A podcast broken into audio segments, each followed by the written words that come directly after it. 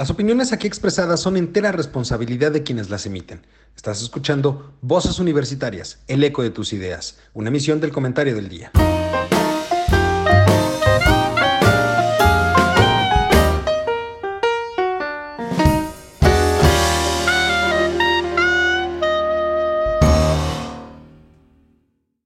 Hola, ¿qué tal mi querido público culto y conocedor que como cada martes nos hace el favor de estar con nosotros en esta emisión del programa Voces Universitarias, el eco de tus ideas?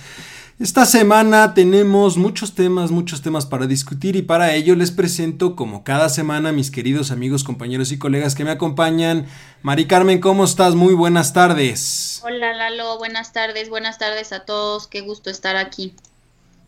Doctor, ¿cómo estás? Muy buenas tardes, ahora sí, bienvenido.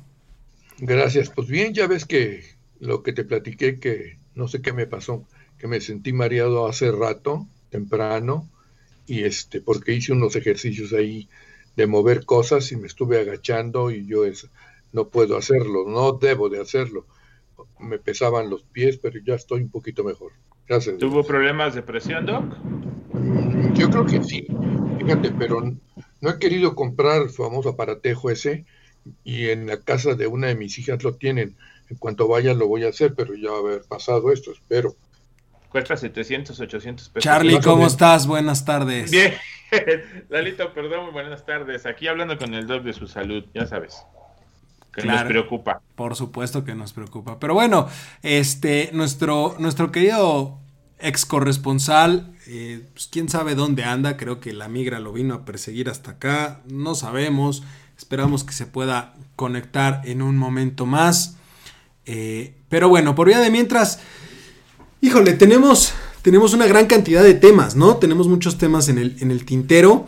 Tenemos varios temas que son interesantes. Entonces, eh, ¿qué les parece si empezamos por la exoneración del general? ¿No? La exoneración finalmente del general Cienfuegos, que se da a conocer en esta semana. Eh, Charlie, tú nos puedes dar un pequeño eh, resumen de, esto, ¿no? Sí, sin problema. Este, bueno, pues el general secretario Salvador Cienfuegos Cepeda. Es importante el apellido Cepeda porque de ahí se van a partir muchas cosas. Él fue el secretario de la defensa con Enrique Peña Nieto y lo más divertido es que fue todo el sexenio completo. Él no renunció ni nada, él se llevó todo el caminito. A ver, más ¿por qué es más divertido que haya, haya este, permanecido todo el, todo el sexenio? ah, porque normalmente todo el, el primer círculo del presidente tuvo muchas modificaciones y él fue el único o de los pocos que se quedaron este, los ah, seis años. ¿no? Acuérdese que eh, normalmente tienen muchos cambios en el gabinete, pero él, él en particular, se quedó los seis años completitos, el secretario. Eh, él es el tercer funcionario detenido del primer círculo del presidente. Recuerden que los otros dos son Rosario Robles y Emilio Lozoya. Pero en el caso de secretario de la defensa o este... No, el secretario de defensa es el primero, ¿eh? Y esto es lo más, lo más, este, bueno, al menos en Estados Unidos es el primero. Y ese y también hay un alto funcionario que está en la cárcel, ¿no? Que estuvo... Sí, Emilio Lozoya. No, militar.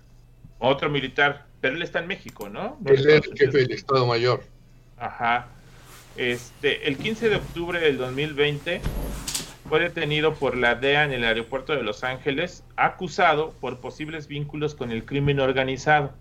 Por la misma Corte de Nueva York, fíjense bien, esto es interesante, que lleva el proceso de Genaro García Luna. El buen Genaro. Eh, por delitos relacionados al narcotráfico y solamente especifican estas fechas, entre diciembre del 2015 y febrero del 2017. Esta fecha, pónganla por ahí en el tintero porque ahorita van a ver por qué es importante.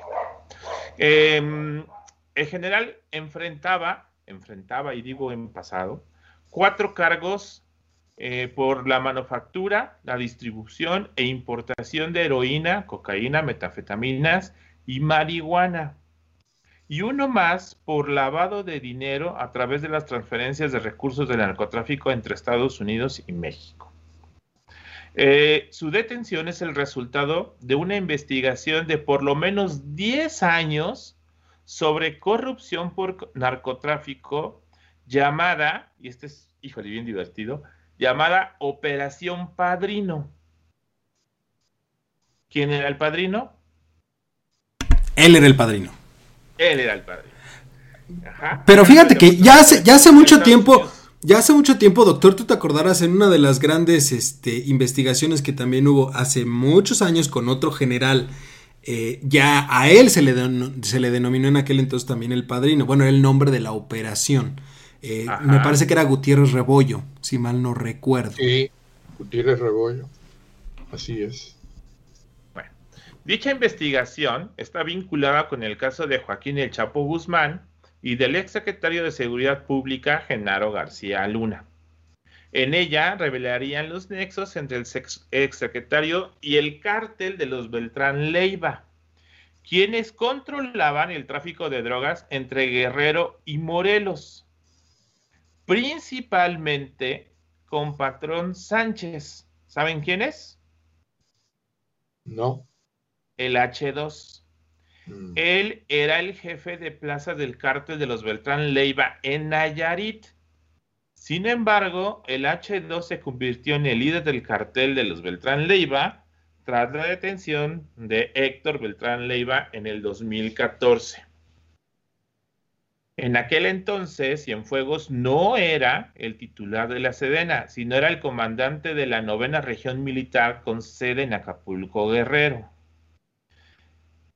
El 17 de noviembre del 2020, el Departamento de Justicia de los Estados Unidos, un mes después, retira los cargos en contra de Cienfuegos, señalando que sería la Fiscalía General de la República en México quien continuaría con la investigación. ¿Por qué?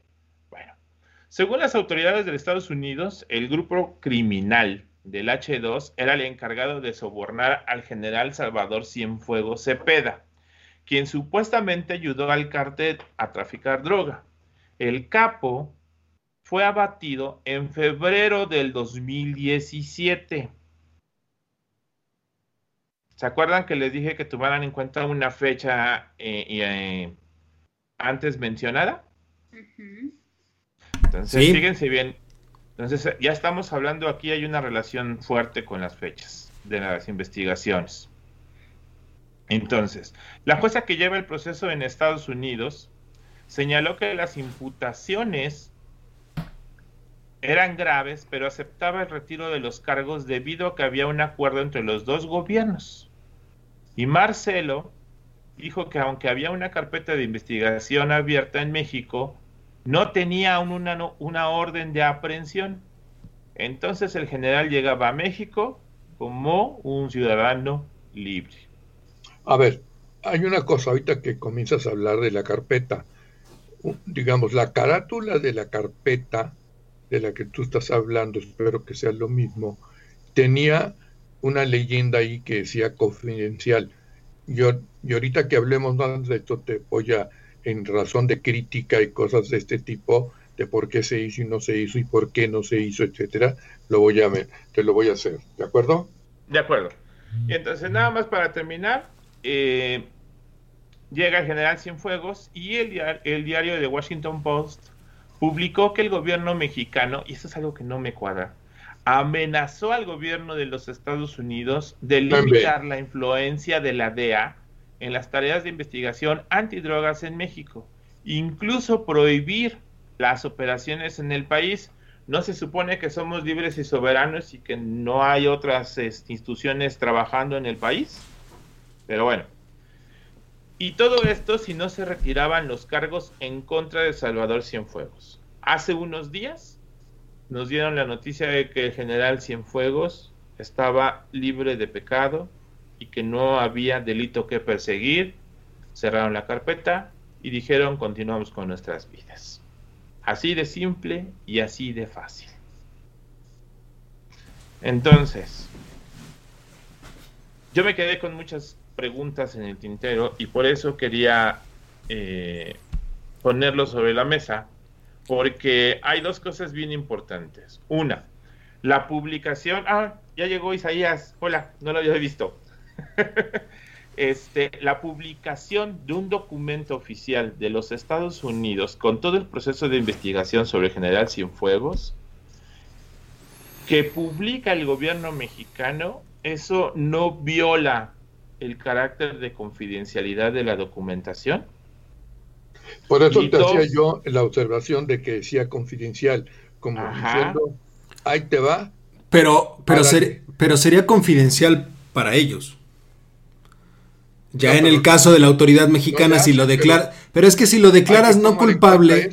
Pero si lo declaras no culpable, que no tiene cargos, pues ya da igual que la publiques o no la publiques, ¿no? Yo creo que Yo creo que Y dos, ¿cómo queda el presidente de la República en este caso? No con los Estados Unidos ni los demás países, sino con su ejército. Esto fue negociado, esto fue un plan con maña para que el ejército lo siga apoyando en caso de algún problema. Bueno, habría que tomar en cuenta también algo muy importante que invariablemente existe tanto en el ejército como en la policía, que le llaman el grupo, digamos, hay una hermandad. ¿De acuerdo? O sea, son gentes a los que no puedes tocar hasta cierto punto porque hay una hermandad entre ellos. No hay una posibilidad de que fulanito o perenganito cometa algo que vaya en contra de la hermandad. Eso existe. ¿Quién y quién? Perdón, doctor, ¿entre quién y quién? Entre, digamos, entre la policía, más bien en la policía y en el ejército, hay un grupo, digamos, de, o la mayoría, por no decir todos, tienen una hermandad. O sea, yo te protejo, nosotros nos protegemos de lo que sea. Punto. aunque es más notorio, digamos, entre los propios cuerpos militares. A lo mejor no tanto entre policía y ejército, sino, sino, sino entre ejército y, digamos, entre ejército mexicano, ejército americano, y aquí dentro, aquí mismo, de entre Fuerza Aérea, Ejército, Marina. Isaías, bienvenido. Gracias, muchas gracias, Lalo. Este, eso que dice eh, Carlos es súper importante, igual el doctor. Yo no creo que es una hermandad, más bien es la disciplina eh, que se tiene cuando estás en la milicia, ¿no? Entonces... Porque se deriva de ahí, deriva de ahí. Exactamente. Yo no, yo no sé si se le podría llamar una hermandad, más bien es la disciplina que te inculcan y que a la que debes de, a la que te debes, ¿no? Cuando eres parte de la milicia o, por ejemplo, en la, Guardia Nacional, eh, también debería existir esta, esta disciplina, ¿no? Entonces, algo muy importante que va a pasar es lo que sucedía eh, eh, con los comandos o con las regiones dentro del ejército, es que si el general o el jefe de zona eh, tenía nexos con el narco y demás, los soldados iban a seguir las órdenes que dictaba el jefe. Te guste o no te guste, es la disciplina militar y es lo que tienes que hacer. Ahora, gracias a esa disciplina, es ahora sí lo que comentábamos, que pues, por supuesto que dentro de los militares nadie va a sabotear a otro militar y mucho menos cuando es el jefe de las, o fue el jefe de, de las Fuerzas Armadas, ¿no? Y ahora bien, esta cuestión de Andrés Manuel de si se negoció o no se negoció para esta liberación y cómo queda con el ejército, eh, bueno, yo desde que fue capturado y se hablaba de una, una extradición del general, pues por supuesto que pensaba que jamás iba a pisar la cárcel de general, ¿no? Andrés Manuel es tonto, no, no va a poner en contra suya a los militares, y justo por esta disciplina, y por esa disciplina es que se tomó esa decisión de, ay, muere con el general, ¿no? O sea, digamos que ante el ejército queda bien. Por el simple hecho de no levantarle cargos y no moverle más a la investigación del general. Ahora, Mari Carmen, yo a ti te preguntaría, y ante la opinión pública, ¿cómo queda el presidente?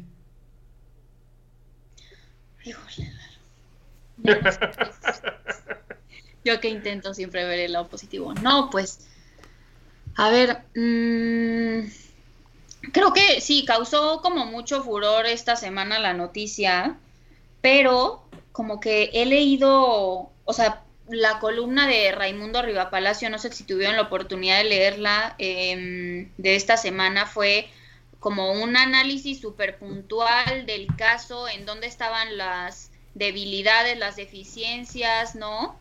Y, he leído como, como mucha defensa de, de, mm, del juicio final, o no sé cómo llamarlo, ¿no? O sea, de, que, de su exoneración, o no sé cómo llamarlo. O sea, he leído que, que el caso tiene muchas deficiencias en sí, que hay nombres que no se no se compatibilizan, se dice, ¿no?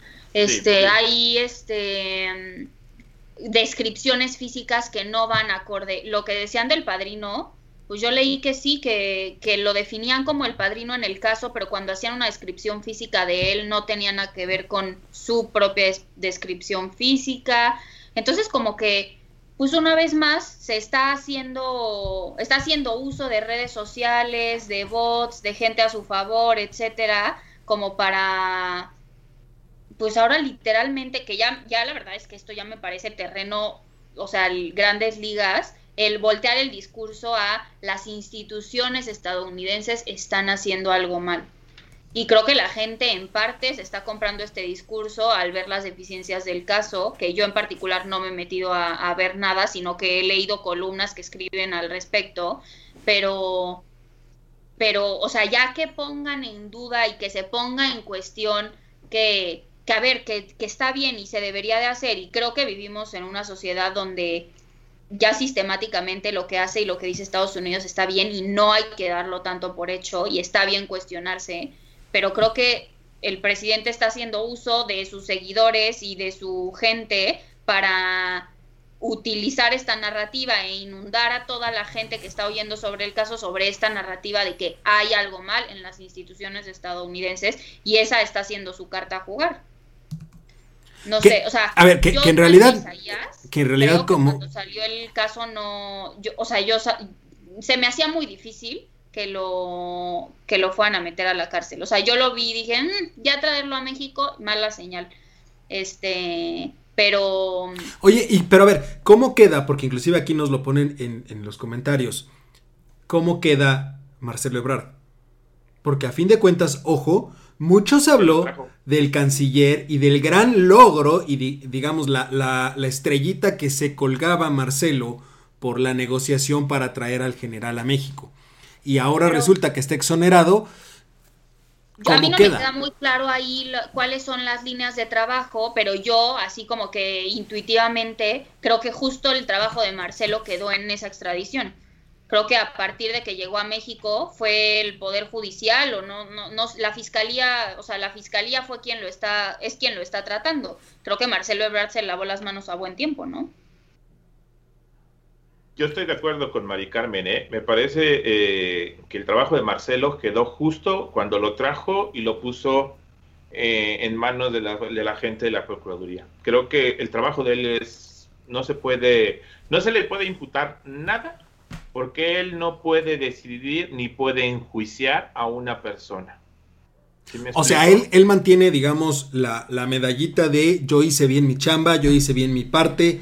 A mí me pidieron que lo trajéramos. Exacto. ¿No? Yo lo traje y ya si aquí lo sueltan es otra cosa. Exacto.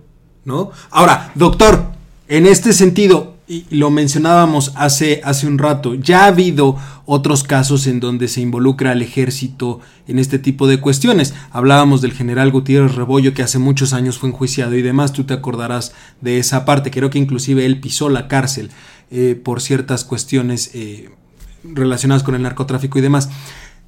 El, ejército nunca ha estado exento en realidad de, de, de ser tachado de cierta manera de tener nexos con el narcotráfico.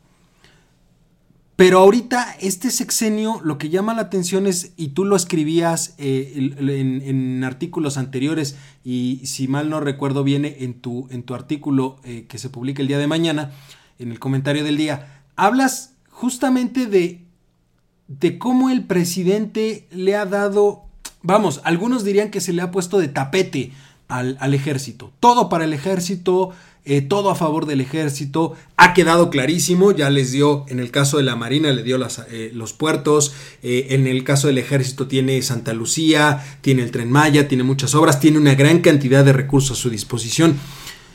¿Hacia dónde va el ejército? Porque ahora, ahora la imagen del ejército, a mi parecer, mm, ya me lo dirás tú, queda muy ligado con una imagen de impunidad.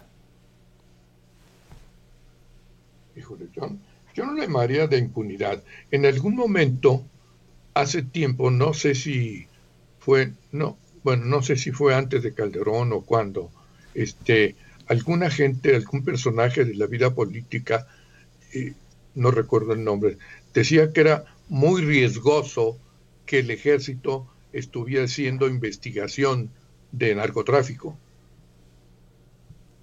Así lo dijo. O sea, no metan al ejército en esto porque el ejército no tiene nada que ver en, esto. Y yo estoy totalmente de acuerdo. Eso le corresponde a un servicio de policía. Llámese policía federal, llámese como quieran y manden. Pero no es labor del ejército. Y yo citaba, y lo cito en ese artículo, que el 129 de la Constitución dice que las Fuerzas Armadas en tiempo de más jamás podrán realizar otra cosa que no esté relacionada con la disciplina militar. Así lo dice la Constitución. Y sin embargo, ahí los tenemos de albañiles, de ingenieros, este, de puertos. El argumento de Andrés Manuel es la corrupción, ¿verdad? cuanto menos en, en Marina así lo dijo. ¿Por qué? Porque hay mucha corrupción en los puertos, por eso poco militares. Bueno. Claro, y por eso un poco es coherente esta decisión, porque si, si hubiera sido el caso al revés, de que no hubiera salido exonerado, digamos que todo su speech de quiero, estoy, estoy militarizando al país porque en la disciplina militar no hay corrupción, pues le quitas todo su argumento. ¿Estás leyendo mi, mi artículo? No, no, no. ah, bueno, pues va precisamente en ese sentido, como que nos telepateamos. Ahí hay una cosa, se los digo y termino con esto. Digamos, tiene dos situaciones que manejar. Como siempre, este, Andrés Manuel este, quiso ser protagónico en el sentido de lo voy a exonerar o lo vamos a exonerar, ¿de acuerdo? Que es una investigación deficiente, que por qué no le dirigieron a él o al, al Estado mexicano y quién sabe qué. Pero entonces, este, esto no es de ahorita, ha sido mucho tiempo.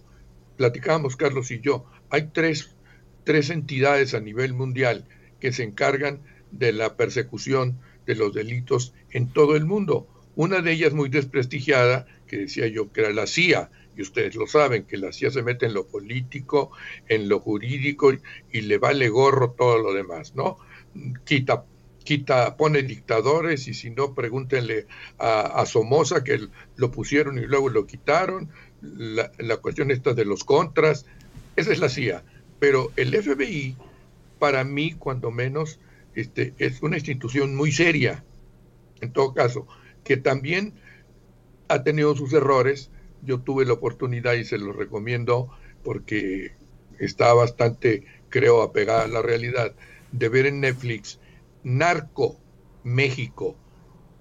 Cuidado porque hay varias, ¿eh?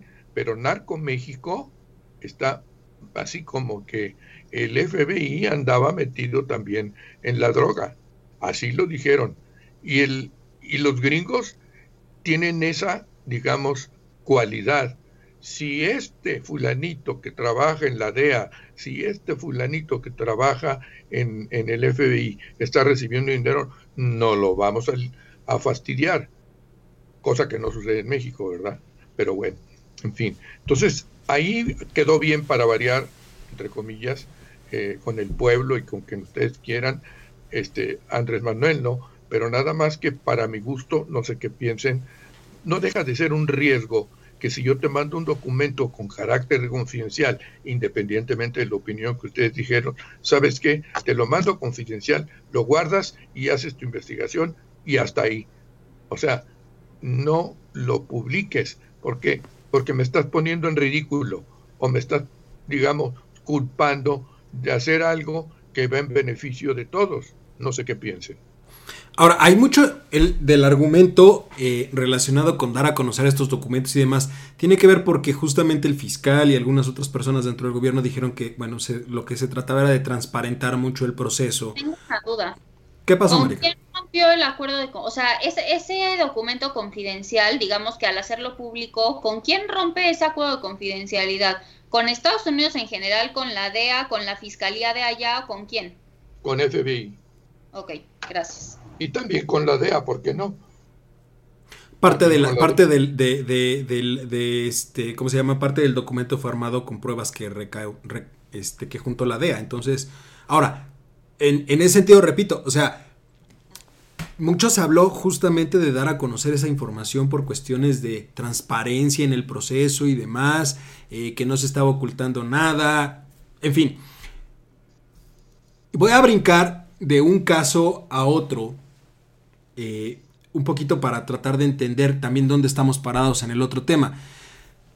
Cuando se da a conocer la detención del general, se hizo un eh, argüende impresionante, se dijeron 20 mil cosas. Eh, después, cuando todo el mundo estaba pendiente del juicio, cuando se llega a juicio, se determina que se va a mandar a México para su, este, para su investigación y demás. Y ahora ya caemos en, el, en la exoneración del general. Digamos que fue se prendió el, fuego de manera muy rápida, pero también se apagó de manera muy rápida. Ya estamos en una exoneración, ya no hay nada más que hacer. ¿Qué pasa con el caso Lozoya?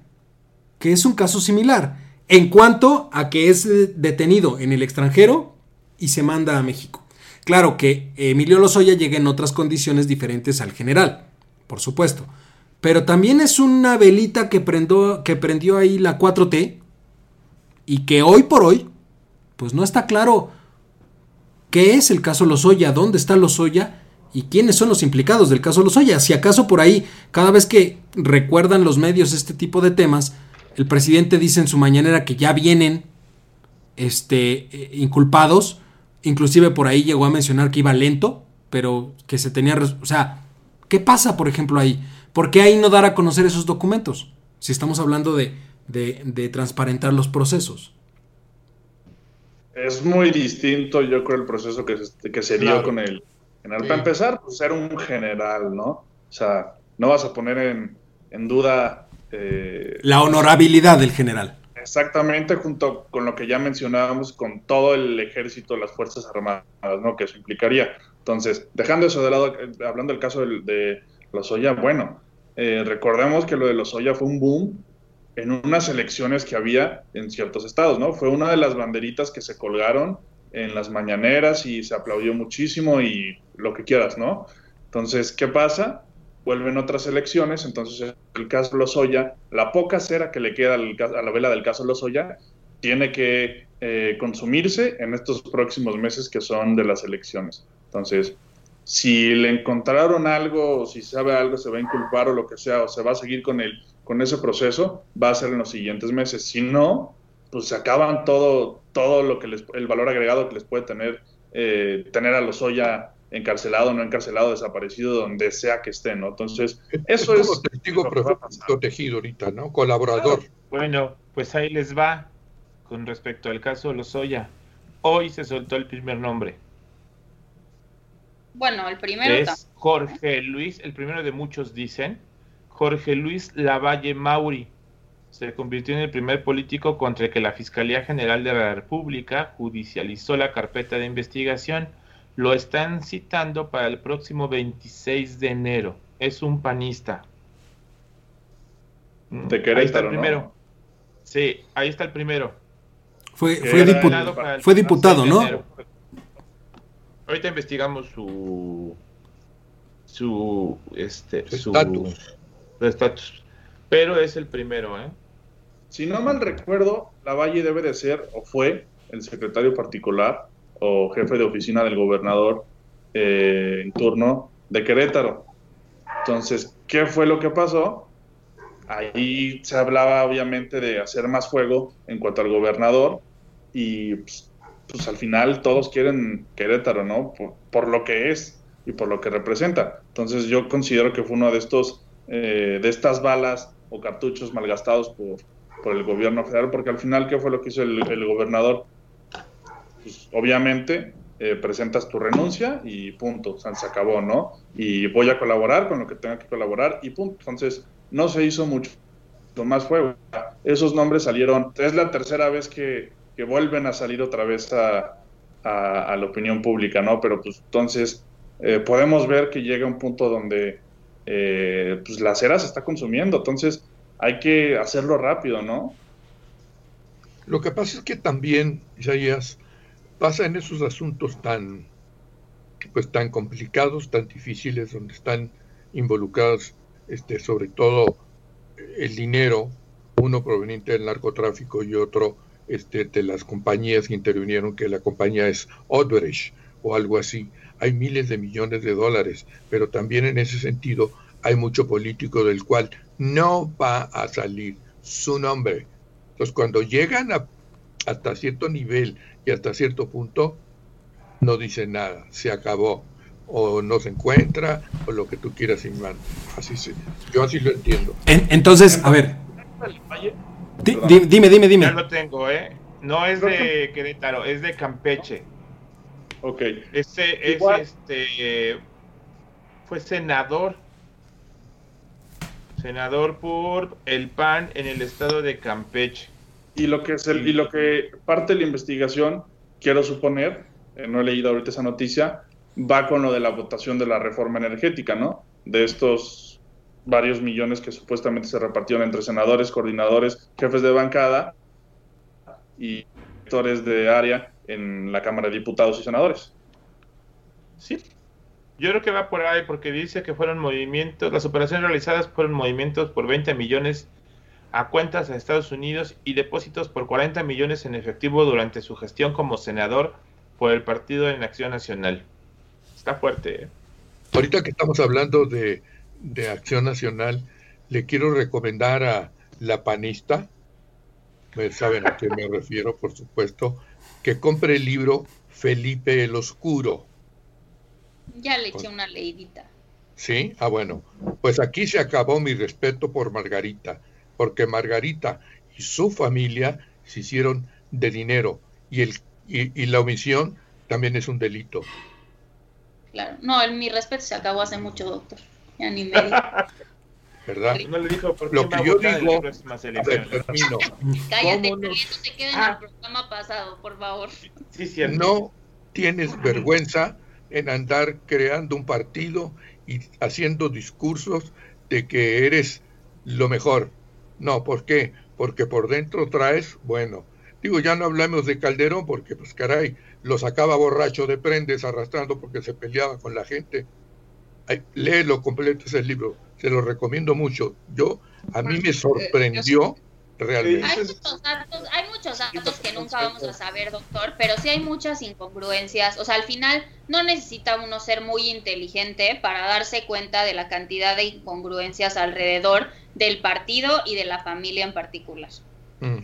Y que no es exclusivo de ellos, ¿eh? o sea, si recordamos en realidad, yéndonos hacia atrás, pues prácticamente... Pero ellos sí se hacen con ese discurso, Lalo. O sea, ese es el tema. O por lo menos ese es el tema que a mí, que crecí en una familia de derechas, me escuece por dentro. O sea, decir, yo sí creí que ellos eran los diferentes, yo sí, yo sí me creí, que digo, es lo que le pasa a cualquiera que le crea su político de confianza, ¿verdad?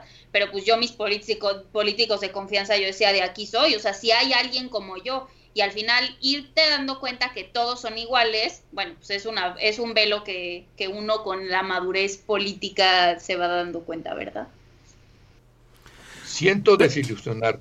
Pero, bueno, oiga, a ver, este, nada, nada más redondeando entonces, ¿qué, podemos esperar? Eh, decía Isaías que el contexto en el que se da eh, lo del caso Lozoya, a diferencia del caso del general, será una cuestión más electoral. Ahorita, ya dice Charlie, se da a conocer un nombre con relación al caso y obviamente conforme se vayan acercando las elecciones van a ir saliendo o se espera que salgan nuevos nombres, pensando en que pueda ser una estrategia electoral para desprestigiar desde el gobierno a la oposición, si es que podemos asumir que existe una oposición en este país, porque la mayor parte pues están metidos debajo de las piedras y nunca van a salir, o por lo menos no en este sexenio. Y eso me lleva justamente a preguntarles sobre otro tema que traíamos eh, para la mesa el día de hoy, la censura. Recientemente el INE dio a conocer eh, una eh, solicitud, digamos, o, se avaló una solicitud en donde se le prohíbe expresamente al presidente de la República el hablar sobre temas electorales en las mañaneras. En, en principio, en principio no lo aceptó, pero ahorita ya lo aceptó. ¿Sí? ¿Cómo ven? ¿Qué, qué, qué dijo, Dijo doctor? que lo iba a apelar, ¿no, Doc? Sí, Al pero revés, lo, al revés. lo aceptó. A ver, ¿qué pasó, Mari Carmen? Perdón. Al revés, bueno, no, no sé a qué se refiere, pero según yo era al revés, ¿no? Que al principio del sexenio dijo, en alguna mañanera dijo, sí, sí, sí, si esto tiene que cancelarse por temas electorales, yo no tengo ningún problema, y ahora que salió la petición, dijo que los están censurando, que es increíble, que no sé qué, así eso me quedé yo, ¿no? No, no. O sea, en realidad no, no está aceptando la, la- la situación, ¿no? A ver, Isaías, tú quieres decir algo, se te ve que estás con ganas de lanzar tu, tu ataque frontal. Sí, híjole, es que yo, de verdad, primero, por más que intento escuchar las mañaneras, no, no, no puedo, de verdad. Pongo el teléfono, la televisión, la computadora y pongo a escucharme siquiera, ¿no? De, no, no, no me nace. No, y además de que no me nazca, me obligo Nunca he escuchado, y nunca. no, no- y no lo puedo cumplir. Entonces, híjole, eh, yo creo que la censura, pues sí, debe de ser, eh, es que es, es- es una línea muy delgada, ¿no? Entre lo aceptable y, no lo, y lo no aceptable, porque al final, eh, pues hay muchas verdades pues, que están a medias, ¿no? Podemos encontrar matices. Eh, y sobre todo en la cuestión política y sobre todo en las cuestiones, no sé, en políticas públicas, eh, lo que quieras, ¿no? Siempre vamos a encontrar unas cosas que van a funcionar y que no, que se pueden mencionar en la mañanera. Sin embargo, el, el estar siendo tan, eh, pues como lo decía Integra eh, Integrale, a cada rato saca como cada 15 días o cada mes su análisis de cuántas mentiras dice Andrés Manuel, ¿no? Entonces, llegar a esos números de, de tantas mentiras es es increíble, ¿no? Y además eh, justificar y argumentar que se te quiere censurar, eh, pues por X o Y razones, pues es absurdo, simplemente no. A ver, no es o- ojo, ojo con lo que voy... no lo, tú no lo aceptas por la libertad de expresión. Ojo, ojo con lo que voy a decir, porque a lo mejor... que no. va a llover caca. Segu- seguramente, pe- pero a ver, ojo con esta situación. Yo estoy a favor de que el presidente debería de poder tomar un partido, tomar partido, valga la redundancia, por su partido. Yo no lo veo mal. Ojo, esto nació.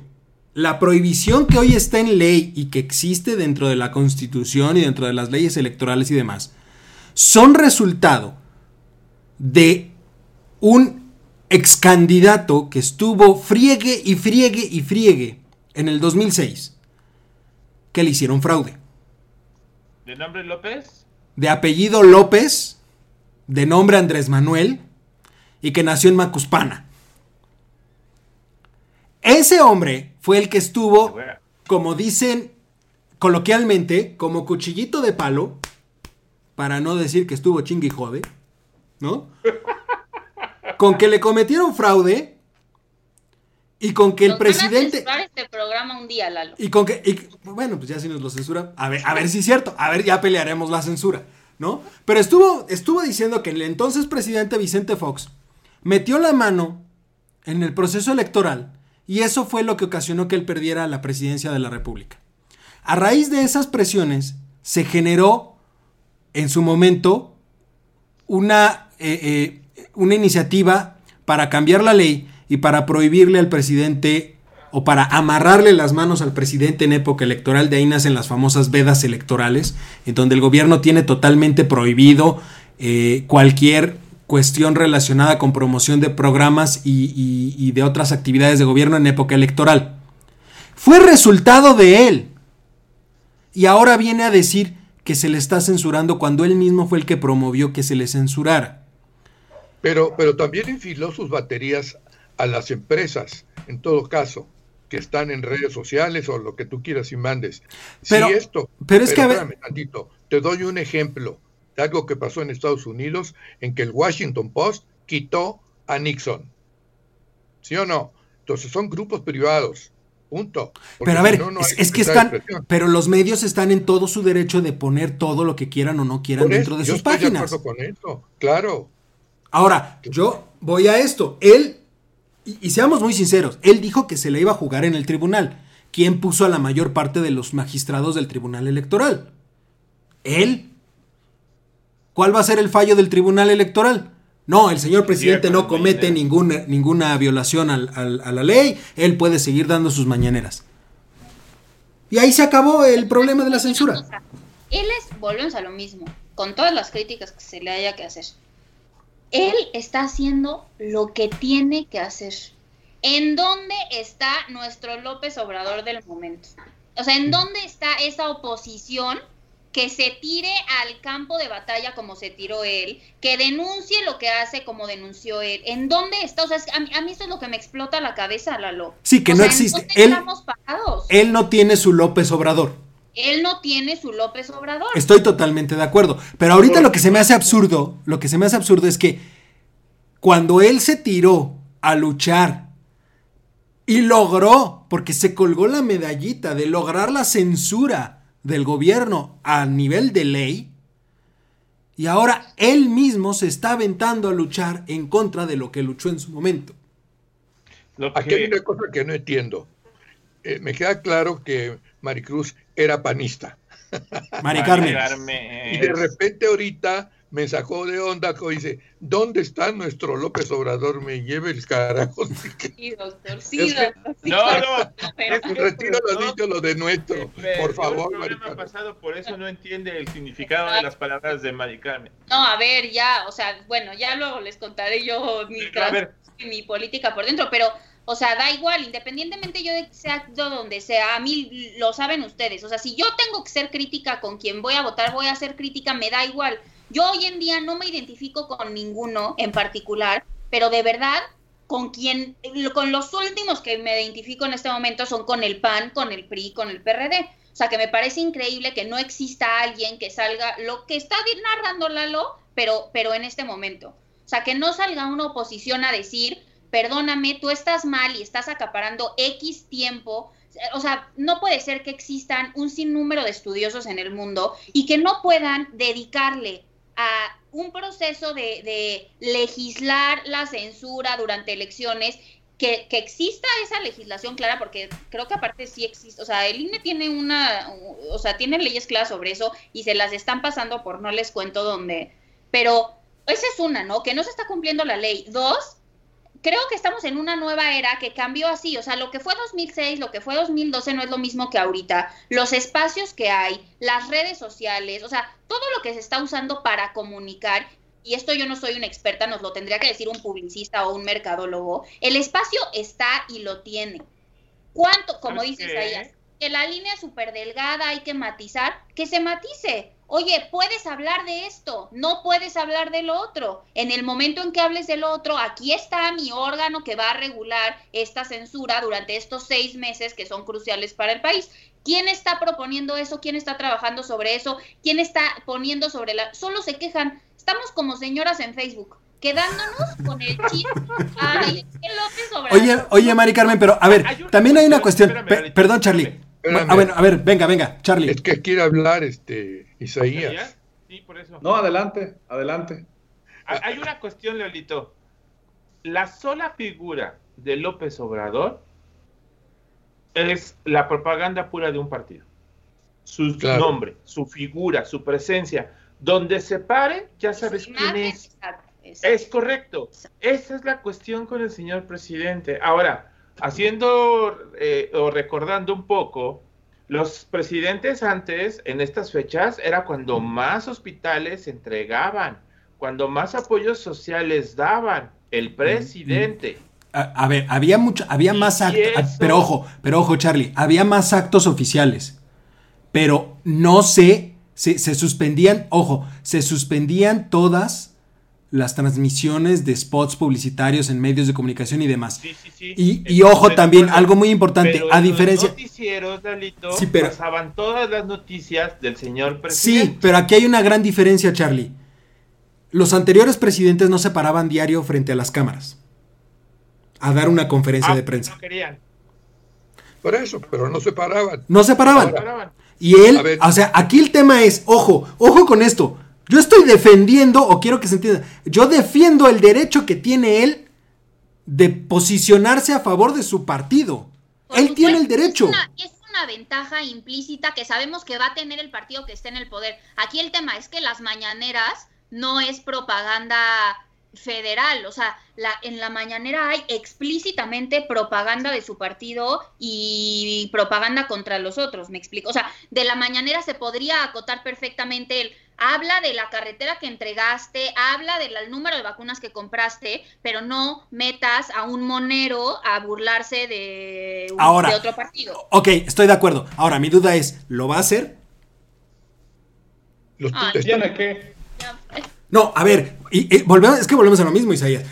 Él se va a ir al tribunal. Porque lo va a hacer. Se va a ir al tribunal. no, yo no lo creo. Y el tribunal, él lo nombró. Y va a terminar haciendo lo que se le da la Bueno, gana. pero entonces, para el caso, vamos a llegar al mismo resultado. A ver, Lo más este sano para, para el país es que él suspenda sus mañaneras o solo se dedique a hacer, como dice Mari Carmen, entrega de cosas eh, que ha, ha hecho su gobierno sin que saque la cuestión mencionar. política, punto. Sí, Pero están exacto. hablando, están hablando del mismo tabasqueño que jamás Eh, ha esa podido quedarse callado. Esa es la cuestión. A ver. No este, lo va a Mari hacer. Mari, Cor- Mari Carmen tocó un tema que yo quiero, este, de alguna manera, hacerle una pregunta a Isaías. Habló de PRI, PAN, ¿y cuál es el otro más, Mari Carmen? PRD. PRD. ¿Cómo ves eso como oposición? Híjole. Ay, me voy a morder la lengua, me voy a morder de la la lengua. oposición o de la supuesta oposición, que de los grupos que han salido de sí, yo por México, frena, bla, bla, bla, bla, bla. Y la verdad es que es triste que no tengamos a un, a un Morín a, a la cabeza de, de este grupo, ¿no? O sea, necesitamos un Maquio contemporáneo, vaya, o sea, no, no, no, no podemos seguir así. Y la verdad es que Andrés Manuel, el trabajo que hace para destruir la oposición es impecable. Así es lo más preciso impecable. que puede haber. Ah, Nos queda claro que Andrés Manuel es un, es un genio en la cuestión Pero- política, sabe manejar bastante bien los medios. Yo no sé quiénes hayan sido sus asesores de toda la vida, eh, desde siempre, pero lo hace bastante bien. Punto. Y en todos los sentidos. También lo hace que ha sido una de las personas más investigadas y jamás se le ha encontrado algo, ¿no? Entonces, tomando estas variables eh, en, en consideración, ejemplo, en la parte del PAN, ¿quiénes veo como posible oposición o líderes de oposición? Únicamente veo a un Gustavo Madero, a un Juan Carlos Romero Hicks, a un... La cara de Mari Carmen. Y Es no que es- sé, no me es que sabes que- ¿Sabes qué? oposición A eso voy. A- Aquí, aquí quiero acotar algo muy importante. O por lo menos yo así lo percibo, eh, o, o lo he percibido desde que se fundó Morena, o desde que empezó Morena. Morena es Andrés Manuel López Obrador. Sin Andrés Manuel López Obrador, Morena no es nada. ¿Por qué? Porque si tú analizas quiénes son las figuras de poder dentro de Morena, son los que eran las figuras de poder dentro del PRD hace algunos años, dentro del PRI y dentro del PAN. Es decir, en los últimos 20 años, si tú me dices quiénes son las figuras políticas, son exactamente los mismos, solamente cambiándoles el color del partido. Decía Mari Carmen hace rato, los medios ahí están, los ahí están. Sí, pero el problema no es que estén o no estén los medios y las plataformas para expresarse. El problema está en que en los últimos 20 años la clase política es exactamente lo mismo. No, la oposición, yo por lo menos no veo que exista hoy en día una oposición. ¿Por qué?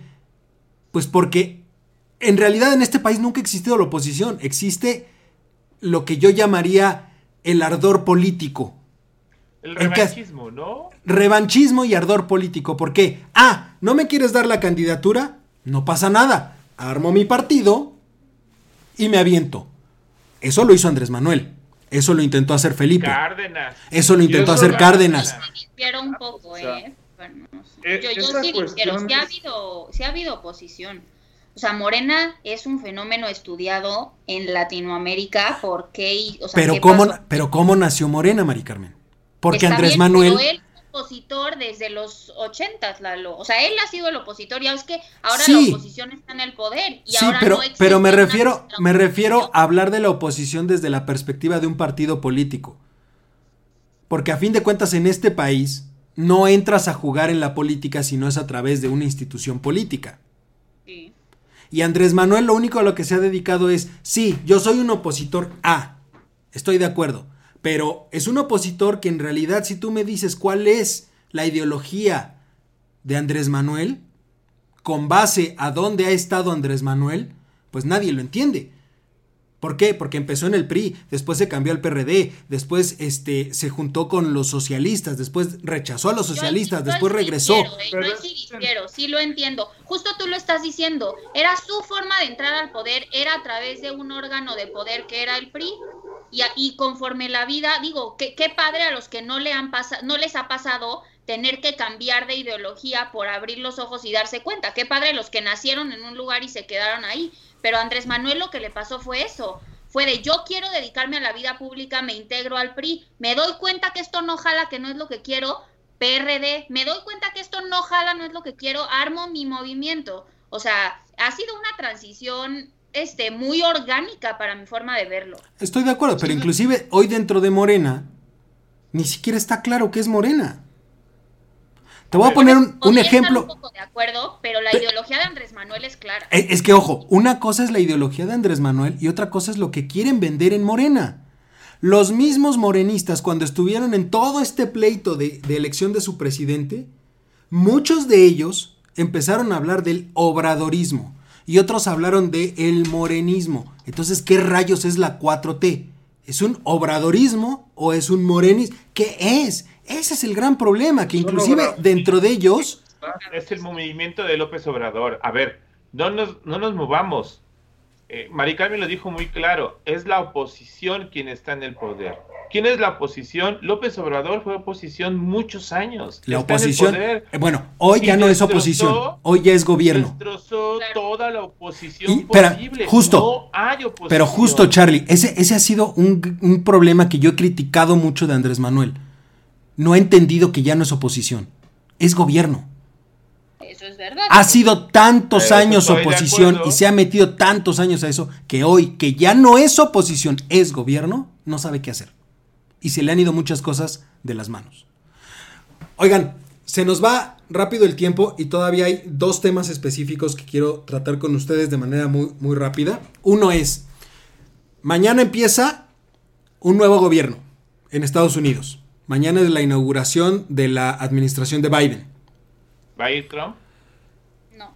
Ya dijo que no iba a ir, creo que de hecho sale hoy de Washington, hoy en la noche o mañana muy temprano, dijo que no iba a estar ahí. Este, mi pregunta es, ¿qué podemos esperar dentro de los primeros 100 días, que generalmente es lo que se maneja en todo gobierno para ver algún cambio importante? Los primeros 100 días respecto de la relación bilateral México-Estados Unidos. Doctor. Ninguna. No va a haber ningún movimiento ahí. Aquel está más ocupado en arreglar lo de su casa y después ya veré lo de afuera. Lo que a mí sí me gustaría discutir, perdón, Doc, y a lo mejor es para el próximo programa, su gabinete. El gabinete de Biden.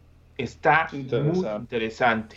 Muy, Sí. muy de interesante. acuerdo, pero 100 días, insisto, no, no es posible. Va a arreg- arreglar la casa primero, porque la casa es un verdadero despapalle. ¿Se fijan? No dije groserías, pero bueno, es un verdadero relajo. Ahorita, tranquilo, con los que tengo, con los que me tengo que pelear, con los que tengo que arreglar, en fin, ¿no? No voy a hacer caso de otro tipo de situaciones, digamos, de carácter externo. Ya va a haber tiempo para arreglar eso.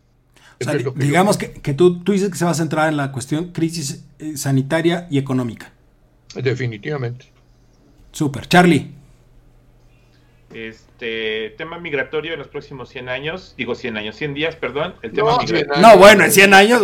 Pregúntale a Isaías. Gran Sería bueno, ¿no? Pero no, el, tema migratorio en los próximos 100 días va a ser fundamental porque ese es un tema bilateral entre México y Estados Unidos porque vienen caravanas en camino. Entonces hay que ver cómo se van a detener o cómo se van a dejar pasar. Es eso. Eh, yo espero que, que, le vaya bien porque si le va bien a Estados Unidos nos va bien a nosotros. Abraham Lincoln, Abraham Lincoln se está revolcando en su tumba con lo que dijiste de los 100 años. Yo nada más dejaría algo pendiente. Trump no generó o no hizo la política de guerra que todos los presidentes o casi todos los presidentes de Estados Unidos hacen. Yo no sé si Biden vaya a generar un conflicto bélico en alguna parte del mundo. Ojalá y no, sería lo más interesante, pero esa es su economía de Estados Unidos, la economía de la guerra. Isaías. Yo, eso que dices es muy interesante. Los primeros 100 días, dadas las condiciones en las que estamos y en las que está Estados Unidos, por supuesto que yo no creo que haya algún cambio eh, grande entre la relación bilateral Estados Unidos-México. Si acaso va a ser una llamada de atención Andrés Manuel de, oye, vas a ver después, ¿eh? ahorita estoy ocupado. Es el, va a ser cuando llegue a la casa. Entonces, me gustaría pensar que únicamente va a quedar en eso. Al final, pues, eh, pues no hay para más, ¿no? Vaya, entonces, el tema migratorio no, no creo que vaya a cambiar mucho. Eh, estamos hablando de, que, no sé, creo que son 15 millones de, de mexicanos o de manera ilegal en Estados Unidos. Entonces, no hay manera. O sea, no hay manera, no hay un sistema tan grande para poder arreglar eso en los primeros 100 días. Si, acaso puede haber alguna reforma eh, migratoria, pero va a ser eh, mínima. Por supuesto que no quieres echarte al 48% que votó por Trump, que está en contra de la cuestión migratoria, ¿no? Eh, y la parte de la guerra, me gustaría pensar que, que no, pero dadas las condiciones y ese esa gasolina que necesita Estados Unidos para alcanzar sus cifras de 6, 5 eh, puntos porcentuales, eh, pues a lo mejor en una de esas se da algún tipo de conflicto para calentar la economía, ¿no? Y esperemos, podamos, si pasa eso, que esperemos no pase, pero bueno, si llega a pasar, que México sepa aprovechar esa, esa situación en materia económica, ¿no? Como no lo supimos hacer en el 2000, en 2019, cuando Estados Unidos creció 3.3 y nosotros 0. Entonces, ojalá por esa cuestión en materia económica, pues por lo menos eh, nos podamos servir ¿no? de, esta relación y del punto geográfico privilegiado que tenemos para con los Estados Unidos. Mari Carmen, este, ya, ya nos queda, ya estamos muy apretados y, no nos van a dar mucho. Te veo muy pensativa, así es que te doy la, oportunidad de cerrar este, el, programa de hoy con, con esta situación. Los, eh, ¿Cómo ves la, eh, el inicio de la administración de Biden? Y te pido también muy rapidísimo tu comentario, cómo vamos con la pandemia, para cerrar.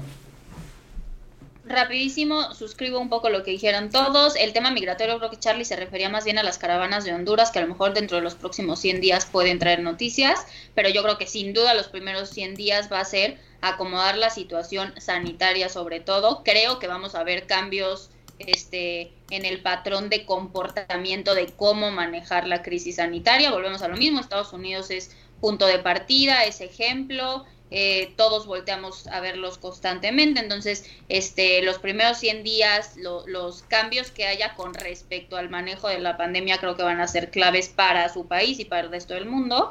No creo que en los primeros 100 días de para, para mucho más relación bilateral. Volvemos a lo mismo, nosotros estamos en su prioridad 100, aunque para nosotros sea un hot topic siempre. Y lo otro que me dijiste que fue Lalo. La pandemia, ¿cómo vamos? La pandemia. Ah, bueno, no, no, yo me reservo mis comentarios para el próximo programa respecto de la pandemia, porque creo que también le merece un poquito más de tiempo este tocar todo el plan de vacunación, el, la, la renuncia de, de la jefa del plan de vacunación, este, lo de posponer las vacunas, de la postura de la OMS, entonces como que son muchas cosas que prefiero ahorrar.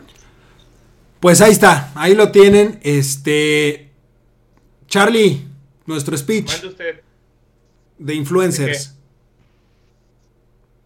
ah, Me sacas de concentración. Este, no se les olvide darle like a todos los videos de Voces Universitarias, al comentario del día en todas sus redes sociales. Búsquenos, estamos en todas partes.